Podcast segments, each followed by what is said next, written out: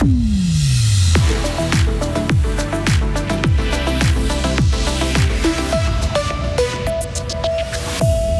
Le gouvernement britannique tient son nouveau Premier ministre. Un laboratoire d'idées veut que la SSR ne soit financée que pour ses contenus d'intérêt public. Et puis, une expérience inédite dans le canton pour comprendre la réalité des sourds et des malentendants lors d'une soirée à frisson. Météo dès demain, le temps sera ensoleillé et très doux, au moins jusqu'à samedi. Bonsoir Lauriane Schott. Bonsoir John, bonsoir à toutes et à tous. Rishi Sunak est le premier et le prochain Premier ministre britannique. L'ex-ministre des Finances a remporté aujourd'hui la course à Downing Street. Il succédera à Liz Truss, qui est partie seulement six semaines après avoir été nommée Première ministre. Elle est celle qui aura passé le moins de temps à cette fonction de l'histoire contemporaine du Royaume-Uni. Et Rishi Sunak devient quant à lui le plus jeune chef du gouvernement britannique, mais aussi le premier d'origine indienne. L'Ukraine accuse la Russie de retarder volontairement plus de 160 navires destinés au transport de céréales. Moscou prolongerait délibérément les inspections sur ces bateaux.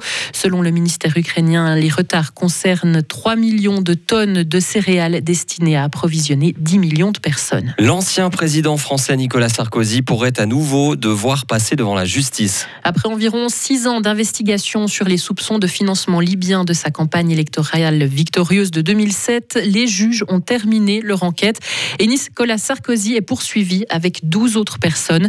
Ces dernières peuvent adresser leurs observations aux magistrats. Ensuite, le parquet national financier prendra ses réquisitions et ce sont les juges d'instruction qui ordonneront ou non l'ouverture d'un procès. La politique de soutien financier aux médias doit mieux tenir compte des supports numériques. C'est ce que demande le laboratoire d'idées libérales Avenir Suisse. Selon lui, la SSR fausse la concurrence, notamment avec son site internet.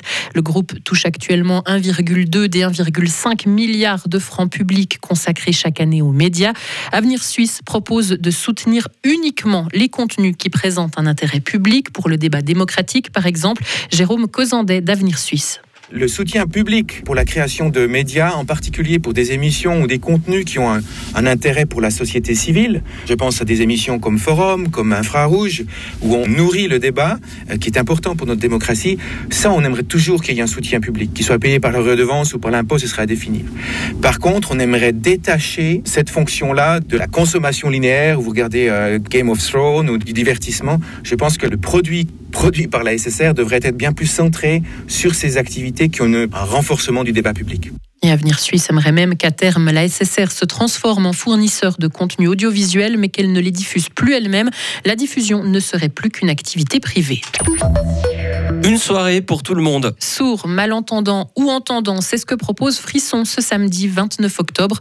Un projet mené par le laboratoire Inclusive qui réunit artistes, techniciens, membres du public dits empêchés, à savoir dont l'accès en salle de concert est difficile, voire impossible, Sarah Camporini. Ah c'est la première fois qu'une telle initiative est mise en place, en tout cas dans le canton. Les Abysses, c'est le nom choisi pour cet événement inédit.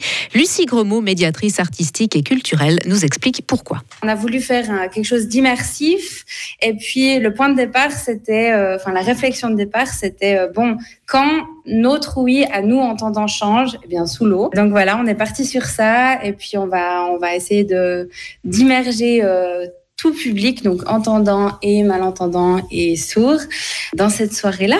Et cette immersion va passer par plusieurs expériences, notamment celle du sous-marin d'écoute. Les entendants pourront coiffer des casques et par exemple entendre le concert comme si elle souffrait d'acouphènes. Chacun et chacune pourra aussi expérimenter entre autres une plateforme vibrante afin de ressentir les vibrations de la musique. Diane Hullinger est sourde et conceptrice de Sound Off, organisme actif dans la sensibilisation au monde des sourds et malentendants.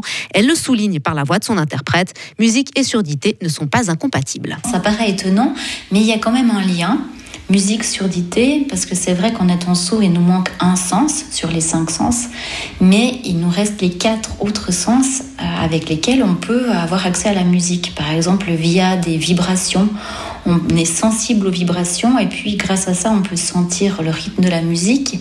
Il y a aussi euh, tout ce qui est euh, visuel, donc tout ce qui est par exemple vidging. Euh, projection qui nous permet de suivre le rythme de la musique. Il existe aussi euh, des chansons, donc c'est euh, des chansons qui peuvent être traduites en langue des signes et ça nous permet d'accéder justement à la musique aux paroles quand c'est traduit. Pop, néo-soul, yodel, folk et plein d'autres styles encore seront à écouter ou à sentir vibrer ce samedi soir à Frisson dès 19h30. Merci beaucoup Sarah et sachez que vous pouvez acheter vos billets pour cette soirée en ligne sur le site de Frisson ou alors directement sur place. Retrouvez toute l'info sur frappe et frappe.ch.